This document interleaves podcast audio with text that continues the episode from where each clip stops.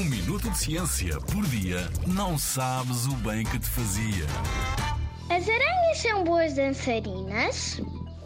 São boas a saltar, a construir fabulosas teias e são até mestres do disfarce.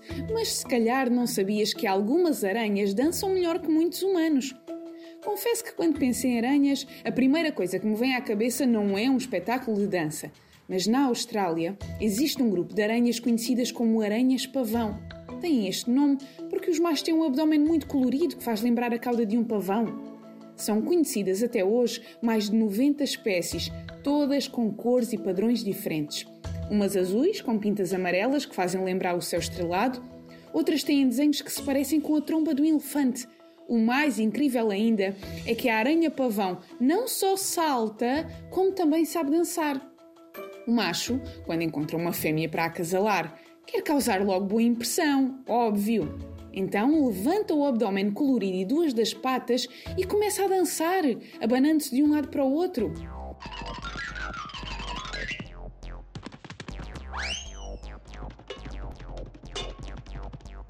E é bom que dance bem.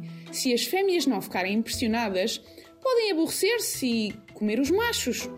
Por isso, os machos têm que se esforçar muito. Uma dança pode demorar só alguns minutos ou mais de uma hora se a fêmea for muito exigente.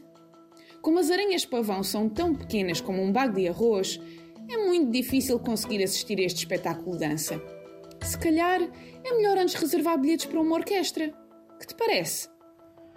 Na Rádio ZigZag, há ciência viva, porque a ciência é para todos.